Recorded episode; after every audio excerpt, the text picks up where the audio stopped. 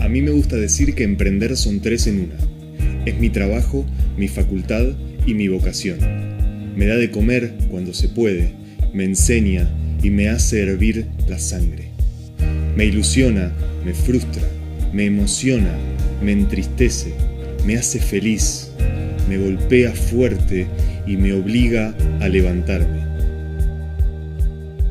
Emprender no es inventar algo nuevo, no es abrir un negocio ni ganar millones.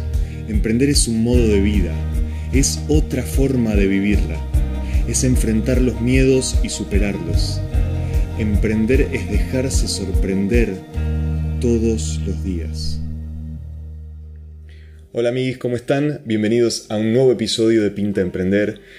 En este episodio vamos a tratar un tema muy común, muy habitual en nuevos emprendedores sobre todo, que aplica tanto para emprendimientos como para, creo yo, cualquier aspecto de la vida, porque muchas veces lo más difícil es comenzar, es dar esos primeros pasos, es animarse. Entonces el día de hoy lo que les traigo es una pequeña guía que creo que aplica para cualquier rubro en el que ustedes quieran emprender, así que aquí vamos. Voy a empezar por el final de lo que les quiero decir, que es que en realidad no hay recetas, no hay recetas mágicas para empezar un emprendimiento. Se trata de empezar por algún lado.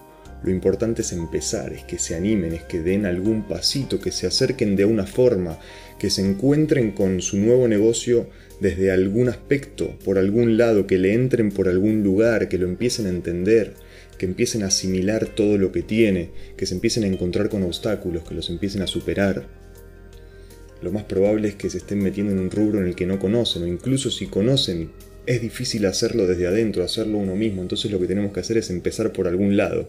Así que reitero, empiezo por el final del episodio, no hay recetas, no las hay. Ahora bien, yo intenté, intenté desde mi experiencia y desde mi punto de vista armar una pequeña guía y lo voy a hacer a través de la historia de una persona conocida, muy cercana a mí, que hace poco se acercó angustiado por su situación laboral, porque no se siente cómodo, porque no está contento, porque quiere un cambio, quiere otro tipo de vida y no sabe cómo encararlo. Entonces, lo primero que le dije era, bueno, ¿y qué querés hacer? Y lo que él me trae es, yo quiero organizar un torneo de fútbol, pero no un torneo de fútbol cualquiera, quiero organizar un torneo de fútbol de lujo, de lujo, de nivel. Pero no sé por dónde empezar, no sé cómo se organiza un torneo de fútbol. Bueno, yo tampoco, yo tampoco. Así que lo que te propongo como primer ejercicio, tanto a vos, persona conocida que me trajo este planteo, como a vos, persona que está escuchando en Spotify o en cualquiera de las plataformas de podcast o en YouTube, porque esto también está filmado, un ejercicio personal, interno. Preguntante vos mismo, vos misma, ¿qué harías? ¿Qué harías para empezar? ¿Estás sincero? Pregúntatelo, confía, confía en tu instinto, recordá que cuando decidís emprender, sobre todo cuando decidís emprender por primera vez, en realidad más que emprender un negocio, lo que estás haciendo es emprendiendo un camino de autoconocimiento, de autodesarrollo, de construcción de tu propia autoestima. Entonces confía en tu, en tu instinto, seguramente hay algo dentro tuyo que te da una pista, una punta de para dónde hay que ir. Confía en eso. Habiendo dicho eso, ahora voy a ir a la guía formal que yo armé para ustedes, no sin antes recordarles que este podcast llega a ustedes gracias a Awesome Creatividad en Eventos. Awesome es mi emprendimiento personal, el cual tengo hace aproximadamente 5 o 6 años, que me ha dado de comer todo este tiempo y que hoy me permite dedicar algo de mi tiempo a este tipo de actividades que no me generan lucro y poder hacerlo simplemente por placer. Bien, habiendo dicho eso, vamos a la guía para dar los primeros pasos. Bien, yo he dividido esto en tres grandes escenarios son estadios que hay que ir avanzando para poder tener bien planteado el proyecto. Entonces, vamos al primero. El primer paso es buscar información. Necesitamos todo tipo de información del rubro, todo lo que se pueda. En teoría, si estamos metiéndonos en un rubro nuevo, no sabemos nada al respecto. Entonces, yendo al caso de este episodio en el que hablamos de un torneo de fútbol, bueno, lo primero que deberías hacer es contactarte con todos los torneos de fútbol que conozcas, al menos los de la zona en donde vos quisieras hacer el tuyo, y empezar a pedir información. Preguntá cómo funciona, cuánto vale, cuántos equipos juegan, cuál es el sistema, cuál es la modalidad de torneo. Pedí todo tipo de información. ¿Cómo te cobran? ¿Te cobran antes? ¿Te cobran después? ¿Te cobran por jugador? ¿Te cobran por equipo? Vos necesitas saber cómo funciona este mercado. ¿Dónde lo vas a hacer el torneo? Asumo que en un complejo de canchas. Bueno, anda a un montón de complejos de canchas. Acércate, comenta la idea, pregunta cuáles son sus condiciones, cómo se manejan con estas cosas y armate todo un listado con las canchas que a vos te parecen adecuadas para tu torneo de fútbol de lujo que querés hacer y compará. Siempre es importante comparar, tanto para esto como para cualquier cosa que hagan dentro de su emprendimiento, cualquier decisión que tengan que tomar. No se queden con la primera opción ni con la segunda, agarren una lista de opciones y tengan todo el mapa. Todo el mapa, comparar es la clave para tomar la mejor decisión posible. Bien, supongamos que pasamos el primer estadio de este momento inicial, que es el de buscar información. Ya tenemos un montón de información. Ahora lo que vamos a hacer es entrar al estadio 2. Bueno, vamos a plantear el proyecto y lo vamos a plantear con los costos. Bien, sabemos entonces cuánto nos cuesta alquilar las canchas. ¿Va a haber árbitros? ¿Cuánto cuestan esos árbitros? ¿Va a haber premios? ¿Cuánto cuestan los premios? ¿Va a haber un médico ahí mirando? ¿Va a haber un organizador? ¿O lo vas a organizar vos, que sos el emprendedor? ¿Va a haber fotógrafos? ¿Va a haber alguien que filme? ¿Va a haber alguien que haga algún tipo de cobertura? Todos esos costos los tenemos que tener listados. ¿sí? Estamos planteando, estamos, perdón, estamos presupuestando el proyecto. Vamos a presupuestarlo todo. Y por favor, después de presupuestar cada ítem y ponerlo siempre en el peor de los escenarios, siempre el peor de los escenarios, lo más caro que nos podría salir, para que después nosotros estemos preparados para afrontarlo en esa situación, pongamos un pequeño, no tan pequeño porcentaje de imponderables siempre tenemos que tener en cuenta imponderables porque van a surgir cosas que nosotros no podemos prever. Nosotros podemos pensar en todo, pero siempre va a haber algo que decís, y esta no la vi. Bueno, es bueno estar preparado para ese momento y que no sea un problema, que no sea una piedra en el camino real. Bien, una vez que tenemos todos los costos y que tenemos el presupuesto, lo que habría que hacer es pensar cuál es el modelo de negocio de nuestro emprendimiento. Modelo de negocio, dicho en palabras aptas para todo público es cómo este negocio gana plata. ¿Cómo gana plata un torneo de fútbol? ¿Le cobran la inscripción a los jugadores y eso es, y eso es lo que gana? ¿O los jugadores pagan el costo y el torneo tiene algún tipo de sponsor, alguna publicidad y gana por ahí? ¿Cómo funciona? Yo no tengo idea, jamás organicé un torneo de fútbol, pero esto hay que saberlo. Ya sabemos todos los costos, ahora necesitamos saber cuál es el ingreso de dinero que vamos a tener para nosotros poder sacar un rédito de eso. Bien. Y ahora que ya tenemos planteado el presupuesto y que ya sabemos cómo vamos a ganar plata, vamos a definir nuestro público. Nosotros tenemos un torneo de fútbol de lujo. Probablemente va a ser un torneo caro, se me ocurre. No van a poder acceder todos, creo. Bueno, vamos a definir entonces quiénes son, qué edades tienen, en qué zonas se mueven. Probablemente van a ser gente en edad escolar, a qué colegios van, porque con esa información también vamos a definir en dónde nos conviene hacer el torneo. Preguntémonos si estas personas estarían dispuestas a pagar lo que nosotros queremos cobrar. Preguntémonos si estas personas ya juegan al fútbol en otro lado. ¿Estarían dispuestos a dejar sus torneos para venir al nuestro? Todo tipo de preguntas para ponernos en el lugar de otra persona y tratar de, dentro de lo posible, asegurarnos el éxito de esta situación. Si bien eso es imposible, sí, acá estamos haciendo una apuesta al emprender, nosotros estamos apostando, estamos creyendo en un proyecto.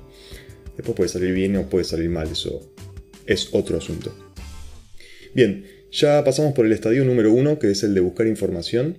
Pasamos por el estadio número 2, que es el de plantear el proyecto. Definimos los costos, armamos un presupuesto, definimos cómo vamos a ganar plata en este negocio y definimos a nuestro público y entendimos que sí, que existe ese público, que se puede hacer. Entonces vamos al estadio número 3, la parte financiera. En este emprendimiento, como probablemente en casi cualquier otro, nosotros vamos a tener que hacer una inversión de dinero, de tiempo, de energía. En este caso vamos a ver la parte del dinero, porque probablemente vos ya decidiste invertir el tiempo e invertir la energía. Entonces, el dinero, vamos a este caso particular, las canchas de fútbol, ¿hay que pagarlas antes? ¿Hay que pagarlas después? Los premios, ¿cuándo hay que comprarlos? Vamos a, dar camisetas para los equipos. A los árbitros, ¿cuándo se les paga? todo ese tipo de cosas. Necesito saber cuándo voy a necesitar disponer de esa plata para saber si es plata que tengo en mi bolsillo, si es plata que tengo que pedir en un banco, si es plata que le puedo pedir a alguien, o tal vez no necesito la plata, tal vez puedo cobrar todo primero y hacer un acuerdo con todos mis proveedores para pagarles después. Eso sería bastante ideal, no sé si es posible. Pero esta parte es fundamental para poder llevarlo a cabo, para poder ejecutar. Lo que yo quiero decir en este caso es, por favor, que el dinero no sea algo que te detenga. Si vos ya planteaste todo un proyecto en el que vos crees, en el que tenés fe y crees que realmente puede resultar, si no tenés plata, hay un montón de maneras de conseguirla hoy en día. Yo sé que lo que estoy diciendo es jugado. Yo estoy básicamente pidiendo que si no tenés dinero te endeudes. ¿Crees en tu proyecto? Entonces va a funcionar y vas a poder devolver la plata. Esto es así, amigos. Nos la tenemos que jugar a veces. Bien, entonces, ¿nos cerró todo? Tenemos toda la información que necesitábamos, tenemos planteado el proyecto con el presupuesto, con el modelo de negocio, con nuestro público. Las finanzas están adecuadas a lo que nosotros vamos a hacer. Solo resta poner fecha y arrancar. Bien, vamos a recordar una vez más, habiendo dicho estos tres pasos, esta guía, esta pequeña guía, vamos a recordar que cuando empezamos un emprendimiento, sobre todo cuando es nuestro primer emprendimiento, no tengamos el dinero en el frente, que no sea nuestra prioridad máxima ganar dinero. Probablemente no ganemos nada, probablemente el emprendimiento falle, lo que estamos haciendo es animarnos a dar el primer paso, a romper el molde, a romper el paradigma del trabajo en relación de dependencia. Vamos a aprender a lidiar con nosotros mismos y con un montón de otros actores que van a entrar en juego, pero nosotros vamos a estar teniendo un roce mucho más alto que el que tenemos en nuestro trabajo común en relación de dependencia, en el que el trabajo está dado, nos dicen lo que tenemos que hacer y nosotros simplemente ejecutamos.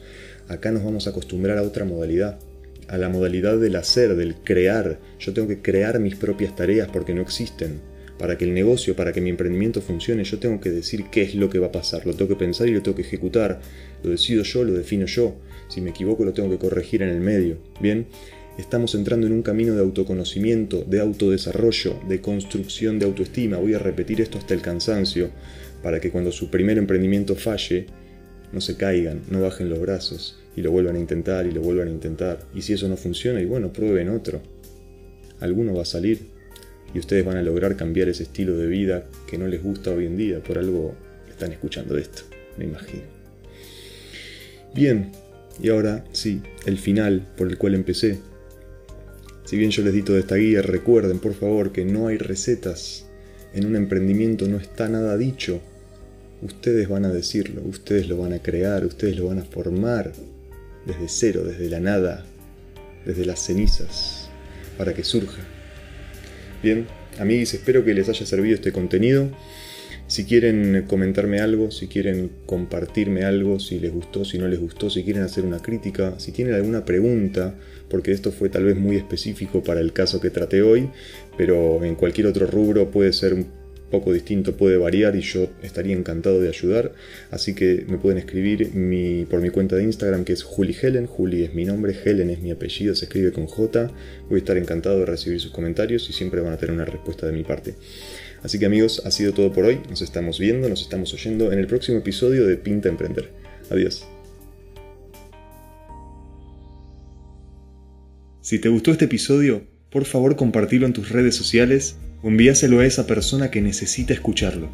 Con tu ayuda vamos a lograr aportarle al mundo más y mejores emprendedores. Gracias.